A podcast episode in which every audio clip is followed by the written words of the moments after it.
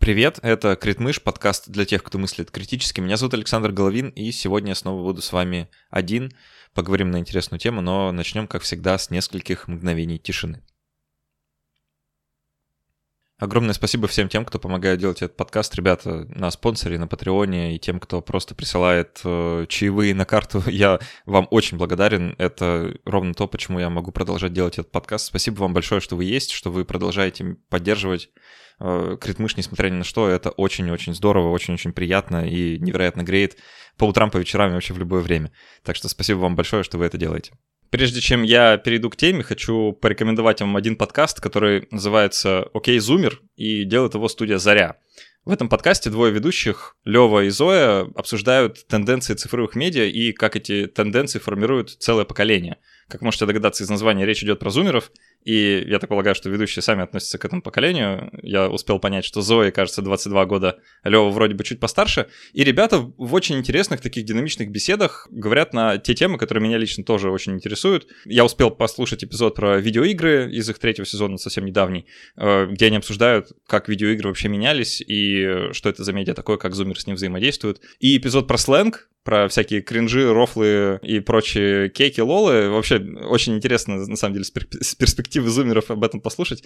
А, так что а, настоятельно рекомендую, пройдите по ссылке, послушайте несколько эпизодов, я уверен, что вам понравится. Мне не было ни скучно, ни секунды, пока я слушал те эпизоды, которые слушал, и еще точно вернусь к предыдущим выпускам. Итак, сегодня поговорим про ценность человеческой жизни. И за тему я хочу поблагодарить э, слушателя, который написал на почту с предложениями по темам и, среди прочего, написал об этом. Э, спасибо огромное, что вы, кстати, пишете и такое предлагаете. Э, но действительно, давайте поговорим о том, насколько вообще цена человеческая жизнь, как мы можем эту ценность измерить и зачем это нам вообще нужно. И я предлагаю наш разговор разделить на две крупные части, потому что имеет смысл поговорить о ценности человеческой жизни с точки зрения философии и с точки зрения экономики, если угодно, то есть более практически. А, но давайте начнем с каких-то более абстрактных вещей, потому что следует установить какой-то базис для начала, да, вообще, почему мы взяли, что человеческая жизнь хоть сколько-нибудь ценна. А, и я думаю, что этот вопрос, он, э, в общем-то, сильно соседствует с вопросом, почему убивать людей плохо. Вот. И это то убеждение, которое, я уверен, большинство слушателей разделяет, что, в общем-то, убивать людей довольно плохо. И мы с некоторым, ну, можно сказать, с некоторой осторожностью относимся к тем, кто говорит, нет, знаете, убивать людей, в общем-то, нормально.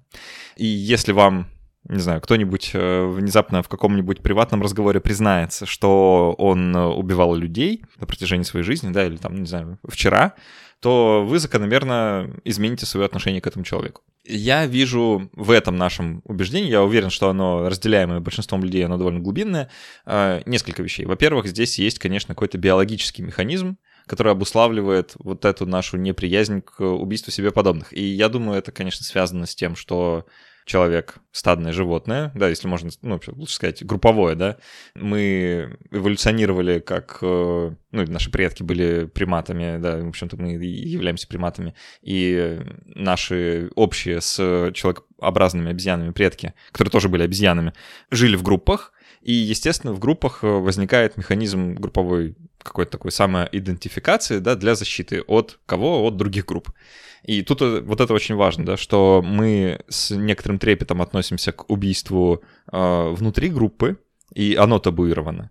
Но абсолютно нормально и ну, вообще нормализовано убийство вне групповое, да, и если вы посмотрите, например, как э, какие-нибудь группы шимпанзе э, дерутся за территорию, вы все поймете, они, в принципе, не очень приемлют там, драки со смертельным исходом среди представителей одной группы, но напасть э, в пятером на заблудшего случайно на их территорию представителя чужой группы и как, ну, как бы забить его до смерти, да, чем придется под руку, в общем-то, никакой проблемы нет.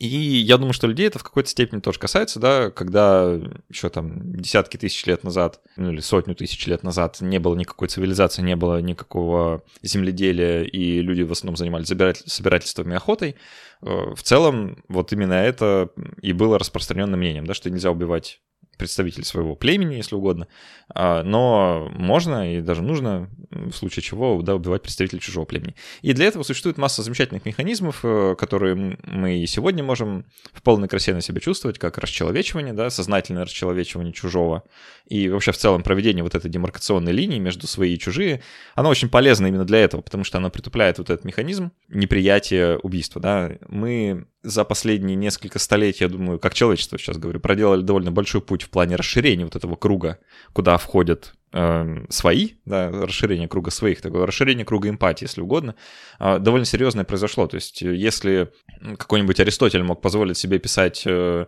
про людей с песями, песями головами, которые живут где-то там, значит, на, э, за краем мира, и краем мира он, естественно, имел в виду где-нибудь, там, не знаю, Северную Европу, да, то, что мы сейчас называем, э, и вот там люди с песями головами, с ними можно, в принципе, делать все, что угодно, то сейчас, да, любой человек, да, из любой точки мира у нас, в общем-то, вызывает, э, ну, скорее, э, мы видим больше общего, чем различий, да, то есть нам не кажется, что где-то живут люди с песями головами, я надеюсь. И поэтому вот это вот э, расширение эмпатии, оно тоже произошло. Мы с гораздо большим трепетом все-таки относимся к событиям, э, катастрофическим событиям, где бы они ни произошли, чем мы это делали еще там каких-нибудь 100-150 лет назад. И я думаю, что это, в принципе, ну, нормальная тенденция, как неизбежно приходит с глобализацией, да, и сейчас в целом с появлением вот такого вот глобального э, человеческого самосознания. Но если с тем, что убивать людей плохо согласны, ну, подавляющее большинство, да, за исключением э, каких-нибудь, э, не знаю, э, тиранов и психопатов, то э, со следующим вопросом справиться гораздо сложнее. А почему убивать плохих людей плохо? И вот это действительно сложный вопрос. Существует ли вообще морально оправданное убийство? Тут я хочу снова обратиться к примеру э, произведения массовой культуры, потому что в свое время оно произвело на меня довольно серьезное впечатление, а потом произвело на меня еще более серьезное впечатление, когда я посмотрел его много лет спустя. Вы извините, я буду говорить про аниме. Э, и это аниме, которое называется «Тетрадь смерти», я уверен, многим оно знакомо, оно очень попсовое, очень популярное, очень известное. Я уверен, большинство из вас его смотрел или, по крайней мере, слышало и знает вкратце сюжет. Но для тех, кто не знает. Э, позвольте, я опишу, тут будет чуть-чуть спойлеров. Так что если вы вдруг не смотрели, это аниме, не знаю, ему 20 лет уже, так что посмотрите. Хорошее. В чем краткий сюжет? Э, сюжет заключается в том, что э, одному японскому школьнику э, лет 17, э, сейчас забыл, как его зовут, Ягами Лайт, по-моему, ну не, не так важно, как его зовут, э, ему попадает в руки волшебная тетрадь. И если он э, будет записывать в нее имя человека, при этом представляя его лицо, то этот человек умрет той смертью, которую он пожелает, написав это в тетрадь. То есть он может написать, что такой-то, такой-то попадет под машин.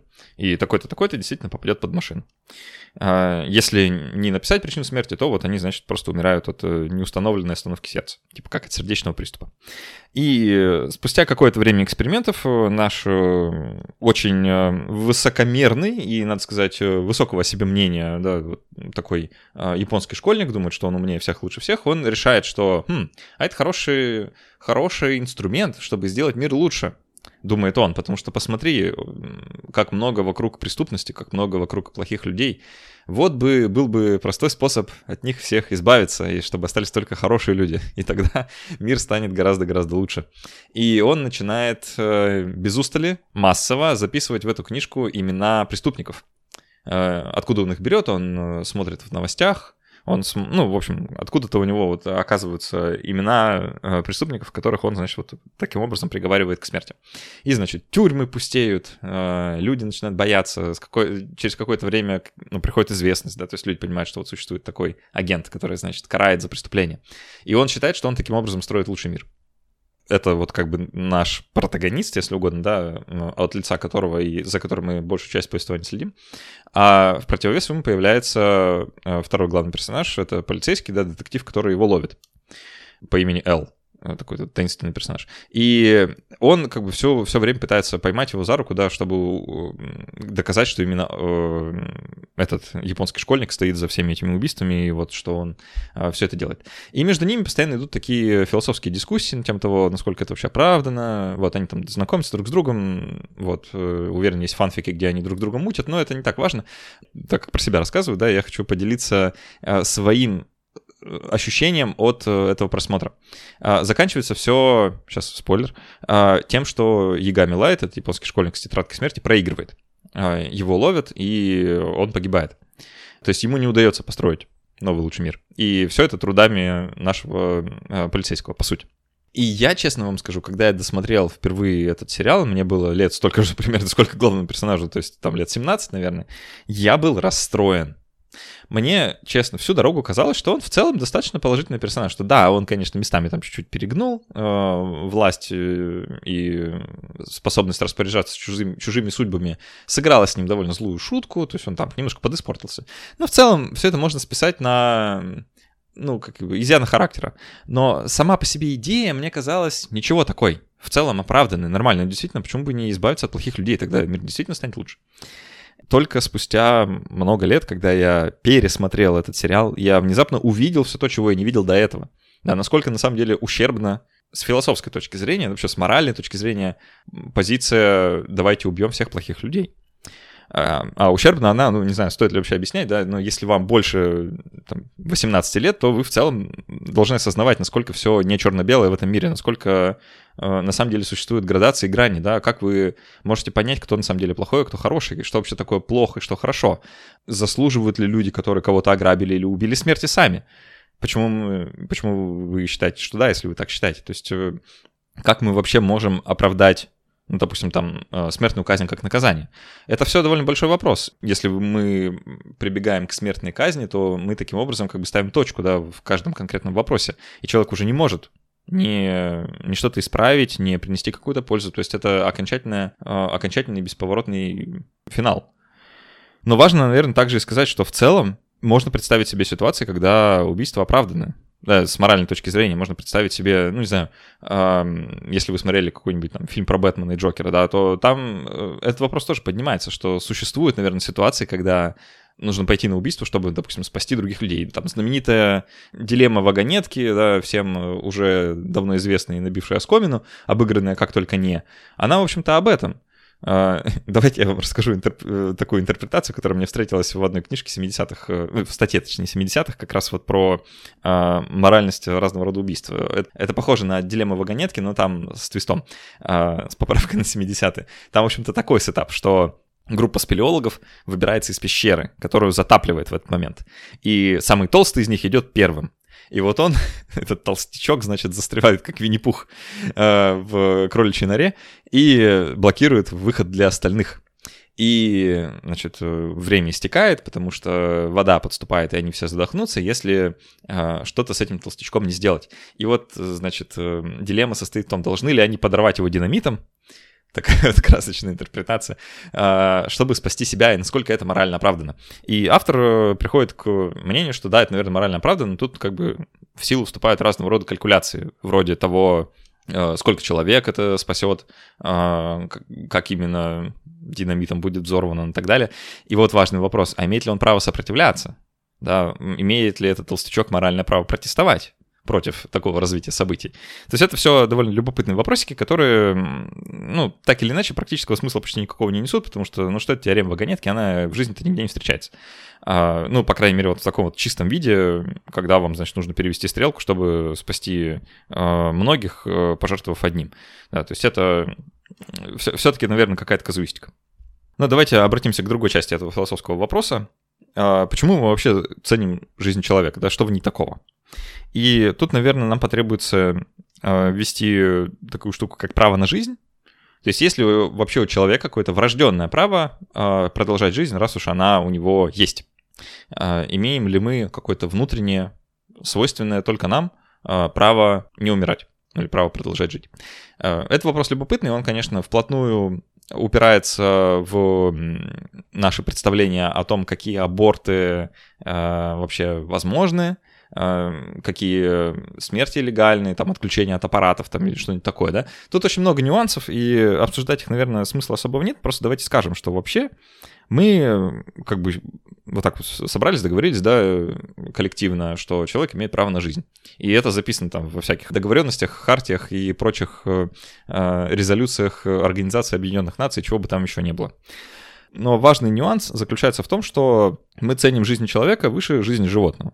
То есть животные лишены такой привилегии, да, вот у них нет права на жизнь, то есть там мы вполне себе позволяем не то что убивать куриц, чтобы их съесть, но и разводить их, да, то есть создавать э, ради еды, и в целом ничего противоречивого уже здесь не видим. То есть тут проявляется некоторый наш э, человеческий спешишизм, спеси, спесиизм, то есть, да, центрация на собственном виде, что вот люди-то да, а вот кони или там коровки вроде бы не. И надо сказать, что это тоже не совсем комфортная ну, так, философская позиция, потому что ее сложно защищать, потому что у нее какие-то очень зыбкие границы. И если вы встречали в жизни людей, или вы сами такой, которые говорят, вот мне собачек жалко больше, чем людей, а, это, конечно, тревожно. Я, честно, напрягаюсь, когда люди мне такое говорят, потому что, ну, типа, вы серьезно? Да, если там встанет выбор выносить из пожара двух младенцев или двух щенят, вы возьмете двух щенят? Как бы хочется меня спросить. И в целом есть люди, наверное, которые скажут да, но ну, мне кажется, что это все-таки не вполне обычная ситуация. То есть так-то в норме мы, конечно, все-таки двух младенцев возьмем, и все скажут, что это правильно. Но идея о том, что жизнь животного, она вот такая, как ресурс, да, она, конечно, все меньше и меньше комфорта нам доставляет с ну, каким-то научно-техническим прогрессом, да, то есть когда мы внезапно знаем теперь, что там какие-нибудь дельфины, вот они видят красочные сны, и, значит, э, путешествуют там гедонизмом, э, занимаются в своих каких-то стаях, и, значит, такие вот они все замечательные, а мы их держим в вольерах и заставляем прыгать через обруч вызывает вопросики. Или там, э, что, а что, на слонов теперь нельзя охотиться, да, ради их бивней или там чего, не знаю каких-нибудь э, редких рогов какого-нибудь яка э, где-нибудь в китайской степи. В общем, все это начинает вызывать вопросы и вызывает все меньше и меньше удобства, потому что, а где граница? Да, почему слона нам жалко, а комара нет? Понятно, что здесь нет правильного ответа, да, и мы философски никогда не придем э, к нему, потому что его не существует. Это все как бы конструкции в нашей голове. Но важно эти вопросы как бы себе задать, да, почему? И здесь мы, наверное, вплотную подходим к экономическим представлениям о ценности человеческой жизни, и это то, чему будет посвящена вторая часть э, моего этого сольного выступления. Мы до сих пор говорили о внутренней ценности, да, о какой-то самоприсущей, почти природной какой-то э, атрибутике человека. А, ну, давайте поговорим немножко с прикладной точки зрения. Можно ли вообще оценить человеческую жизнь, как-то ее измерить, в рублях, в долларах, не знаю, в граммах золота, в чем, в чем угодно. И, возможно, вы удивитесь, но вообще можно. И люди уже довольно много лет именно этим заняты, и кажется, что это хорошая новость, а не плохая. Давайте разберемся по порядку. Человеческую жизнь измерить можно. Давайте посмотрим исторически, как это вообще происходило, как люди это делали. А, наверное, первые массовые какие-то попытки ну или, по крайней мере, централизованные попытки крупного государства установить какую-то цену на человеческую жизнь, они э, отсылают нас к Второй мировой войне и Соединенным Штатам Америки, как, в общем-то, и многое другое. И тут шла такая большая дискуссия, да, когда заканчивалась Вторая мировая война и начиналась война холодная, и уже атомное противостояние э, двух блоков, э, возник вопрос, как нанести как можно больше ущерб врагу, наименьшим количеством ресурсов. То есть, когда вы находитесь вот в этой логике противостояния с другой державой, холодное противостояние рискует в любой момент перерасти в горячую ядерную войну обменом э, тактическими ядерными ударами, то вам нужно решить э, сугубо математическую задачу. Как убить как можно больше людей наименьшим количеством ресурсов. Это, в общем-то, очень похоже на то, что пытались сделать э, э, нацисты да, во времена Холокоста. То есть там тоже стояла экономическая задача, как убить как можно больше евреев наименьшим количеством ресурсов. Да, вот какой способ наиболее экономически оправдан. И тут возникает как бы такой показатель, да, как цена смерти, то есть сколько стоит убить человека. Не в смысле, что это можно купить, да, а в смысле, сколько нужно потратить. Ну, сколько нужно потратить ресурсов, чтобы человека умертвить. И, конечно, в зависимости от выбранного способа и там, логистики и чего угодно, показатель будет разный. Но вот это то, с чего, можно сказать, все начиналось, да. То есть давайте почитаем, а сколько будет стоить э, Э, убить как можно больше людей вот там атомным ударом, да, куда ему нужно наносить, какими средствами доставки, э, как при этом минимизировать собственные потери. Э, они замечательные симуляции на компьютере запускали, да, как вот значит, сколько каких бомбардировщиков, с каким боезапасом нужно поднимать в воздух, куда их направлять, как сбрасывать бомбы, чтобы убить побольше-побольше людей. Замечательные расчеты, вообще ничего, ничего плохого в них не вижу. Потрясающая, наверное, работа, да, представляете, вы просыпаетесь с утра и думаете, как убить побольше людей. Но со временем стало понятно, что, ну, как бы необходимость такая военная отпала, кажется. И так вот мы уже не думаем, как бы истребить побольше людей наименьшим количеством ресурсов, а, но думаем о других вещах. И давайте снова перенесемся в Соединенные Штаты Америки, но уже э, в гораздо э, более недавние времена, во времена ковида. Может быть, помните, было такое чудесное время, 2020, 2019, 2021 год, когда мы думали об вот этой вот глобальной пандемии и о том, что э, была такая дискуссия, стоит ли нам закрывать экономику, ради спасения человеческих жизней, или пусть люди умрут, но зато экономика будет работать. И особенно в Соединенных Штатах эта дискуссия была особенно активна, там э, еще Трамп был президентом, э, если мне память не изменяет. Вот, и э, все это довольно активно обсуждалось в, раз, в разного рода СМИ, и даже до меня долетало, может быть, и до вас тоже. Так вот вопрос, да, стоит ли э, запирать экономику или чтобы спасти людей, или пусть люди умирают, это будет выгоднее.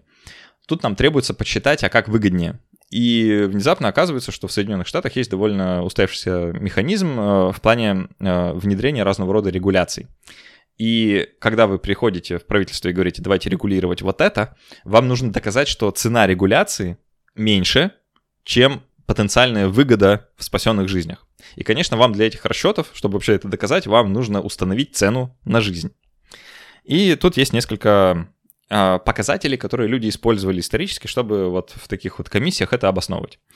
Поначалу использовали значение, которое часто всплывало в судебных э, разбирательствах э, о случайной смерти на рабочем месте, и там люди часто добивались э, компенсации незаработанного дохода. То есть человек, допустим, умер скоропостижно на работе, он там, не знаю, шахтер, да, его там завалило в шахте. И вот его заработок за то время, что он мог бы еще работать, суд присуждал его семье. Люди взяли среднее, среднее количество компенсации, вот, которое э, было в таких судах назначено за какой-то промежуток времени, и пришли к выводу, что вот примерно стоимость человеческой жизни это что-то типа 300 тысяч долларов, там, в расчете на те деньги, на современные, там, э, это, конечно, побольше. И с этими расчетами люди принимали разного рода регулятивные, регуляторные решения. Скажем, добавлять ли маркировку, которая обозначала бы опасные химикаты в продуктах, или не добавлять. Потому что внезапно это стоит денег, да, дополнительная маркировка, дополнительные средства на то, чтобы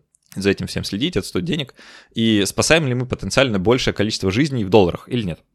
Оказалось, что да, именно поэтому там эта маркировка есть.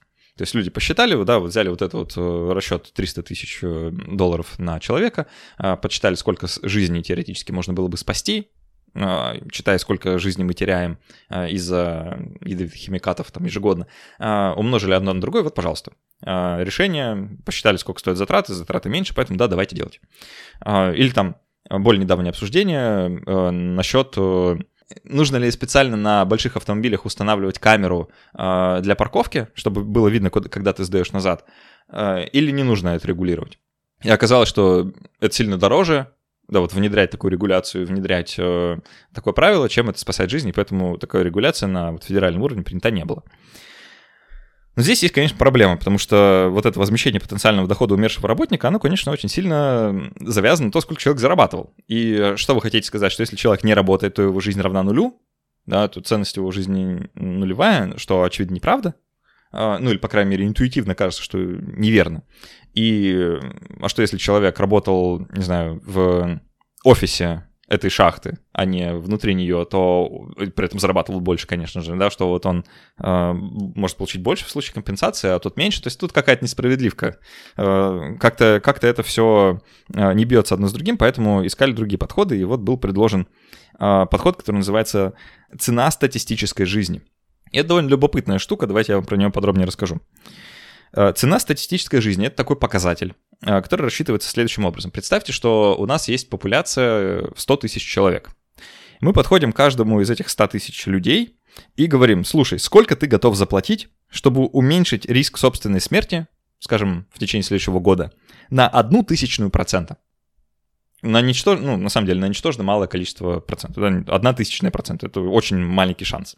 Вот попробуйте сейчас сами ответить на этот вопрос. Вот сколько бы вы были готовы заплатить из собственного кармана прямо сейчас, чтобы уменьшить риск собственной смерти в течение следующего года на тысячную процента? Люди по-разному отвечают, но в исследованиях что-то типа там, люди говорят, ну, может, 100 долларов. Да, вот давайте представим, что 100 долларов. А теперь мы возьмем эти 100 долларов и умножим на 100 тысяч человек, да, которые готовы дать нам 100 долларов, чтобы уменьшить риск собственной смерти одну тысячную процента. И вот мы получим, что цена одной жизни получится, да, 100 тысяч умножить на 100, 10 миллионов долларов. И в целом расчет примерно такой, да, что вот в Америке как раз называют ценность человеческой жизни равной что-то типа 7,1, 10, 11 миллионов долларов. Э, и исходя из этих расчетов уже принимают регуляторные решения э, на тему разного рода правил, и чего бы то ни было, что должно регулироваться государством. И это на самом деле довольно большое число, да, представьте, 10 э, миллионов долларов, да. Э, возвращаясь к этим дебатам э, с ковидом и открывает ли экономику или нет, то с такой цифрой все, конечно, становится очевидно, что нужно спасать человеческие жизни, они гораздо-гораздо-гораздо дороже, чем любые убытки, которые может понести экономика, потому что если вы продолжите вот с этими цифрами считать, то вы узнаете, что имело бы смысл не закрывать экономику, если бы обвал экономики составлял бы там половину э, ВВП Соединенных Штатов Америки, да, там даже близко не было как бы к этому. Так что, э, конечно, расчеты здесь в пользу человеческой жизни. И это, конечно, хорошо. ну, в смысле, хорошо для американцев, что их жизнь ценится настолько, настолько высоко и, ими же самими. Но давайте теперь поговорим про критику этого показателя, а потом заглянем в Россию. Есть, наверное, два главных э, положения, которые критикуют вот эту, вот эту цену статистической жизни. Э, во-первых, здесь есть какая-то агрегация, совершенно не, не всем понятная, да, такая абстрактная, агрегация риска.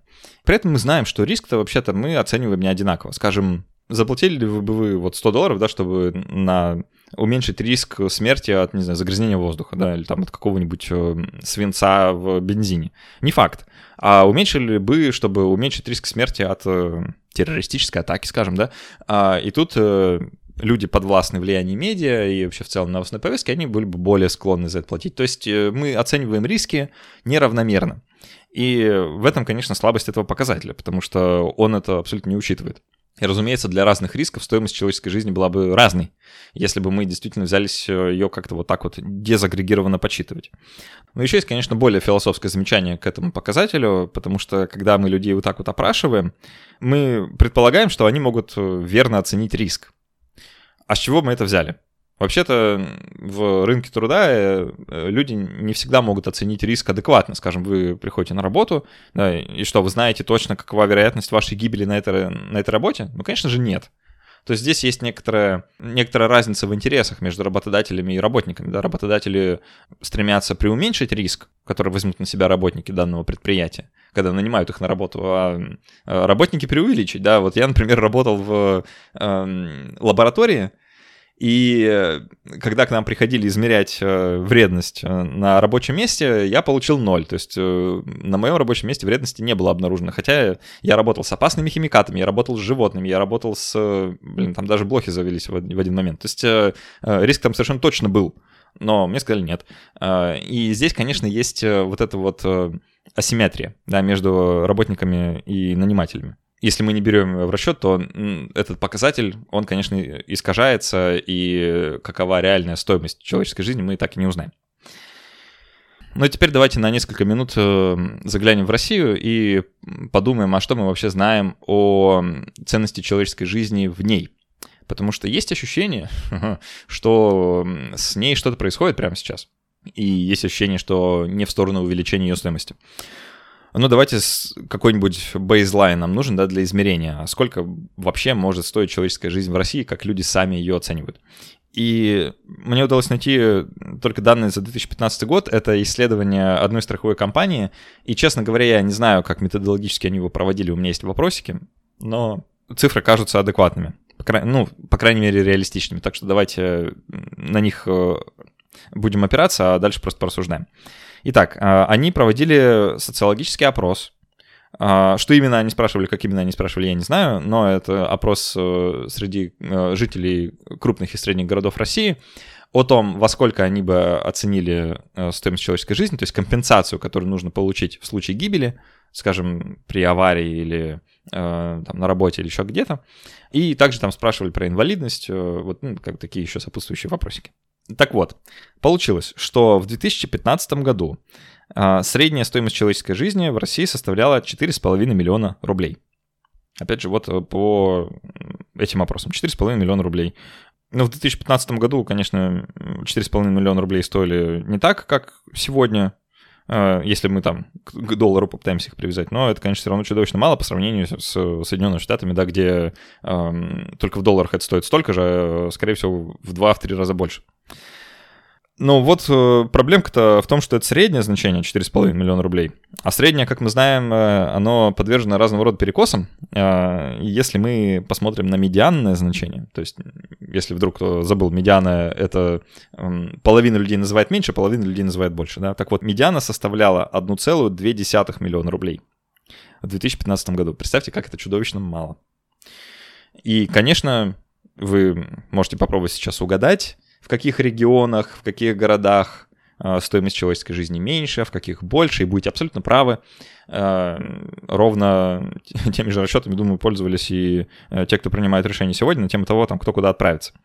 Ну, прошло вот почти 7 да, лет, почти 8 лет с момента этого вопроса, и давайте просто попробуем представить, что случилось с ценностью человеческой жизни в России за это время. Выросла она или уменьшилась? Наверное, стоит сказать, что она уменьшилась, но, с другой стороны, посмотрите, какие размеры компенсации обещают власти погибшим на войне. Там они больше, чем 1,2 миллиона рублей. И, в общем-то, те разного рода выступления, протесты, которые мы там видим в новостях на тему ну, там, выплат мобилизованным или еще чего-то такого, а, которые мы сейчас наблюдаем, они во многом про это, да, не про денежную компенсацию, потому что люди воспринимают свое участие в войне как очевидный риск для жизни и здоровья. А, какой он в процентах я оценить не берусь, и я не знаю, э, как его оценивают э, люди, которые э, соглашаются в этом участвовать. Но давайте представим, что он там 50%, да? хотя он, думаю, даже больше, чем это. Хотя и 50% это чудовищно много. И люди готовы рисковать свою жизнь, да, вот там ради 7 миллионов рублей. Много это или мало? Да, ну если вы живете в Махачкале, то, наверное, это очень много. И есть ощущение, что вы как бы за жизнь столько не заработаете. И это, конечно, чудовищно грустно. А, более того, я уверен, что это сознательная политика, да, что если бы люди ценили свою жизнь дороже, то их было бы гораздо сложнее принудить к разного рода опасным активностям. Но получат ли люди эти деньги, а, это, конечно, большой вопрос. Позвольте, я под конец э, снова вернусь к философии и закину такой вопрос. А Зачем вообще мы все вот это делаем? Зачем нужны страны? Зачем нужны законы? Зачем нужны правила? Это вообще для чего все? Можно по-разному попробовать ответить на этот вопрос. И самым адекватным ответом, который мне кажется правильным, а, звучало бы мы все это придумали для того, чтобы лучше жить. Да, для того, чтобы жизнь была ярче, богаче, безопаснее, лучше, э, дольше. И если страны, законы и правила э, этого не делают, то это плохие страны, плохие законы и плохие правила. Есть альтернативные способы ответить на этот вопрос, да, скажем, что страны, законы и правила нужны для того, чтобы вот там страны воевали друг с другом, чтобы, значит, э, какая-то страна доминировала над другими, и, значит, в этом заключается истинное величие или что там еще. Но, честно, не знаю, кому вот можно это продать, если сказать, что конкретно вашей жизнью при этом пожертвуют. Так что я призываю все-таки не забывать, что все, что мы делаем, оно, по идее, должно быть направлено на улучшение человеческой жизни, а не наоборот. И что давайте считать, сколько стоит человеческая жизнь, а не сколько стоит человеческая смерть. Вот такой вот получился эпизод. Спасибо вам большое, что меня выслушали, и спасибо вам большое, что помогаете делать этот подкаст. Спасибо огромное всем тем, кто пишет на почту. Ребят, если у вас есть какие-то предложения по темам, гостям, там, или вообще вы хотите что-то мне сказать или написать, пишите на почту подкаст собака я обязуюсь всем каждому ответить, и вообще мне очень приятно эти письма читать, они всегда очень чудесные, поднимают настроение. Так что спасибо большое. Оставьте какой-нибудь отзыв к этому выпуску. Можете, например, сказать, сколько вы бы были готовы заплатить, чтобы уменьшить риск собственной смерти на одну тысячную процентов в течение следующего года. Мы таким образом узнаем, сколько стоит жизнь слушателей Критмыш. Вот, а на этом все. Спасибо, что слушали, и до встречи через неделю. Пока.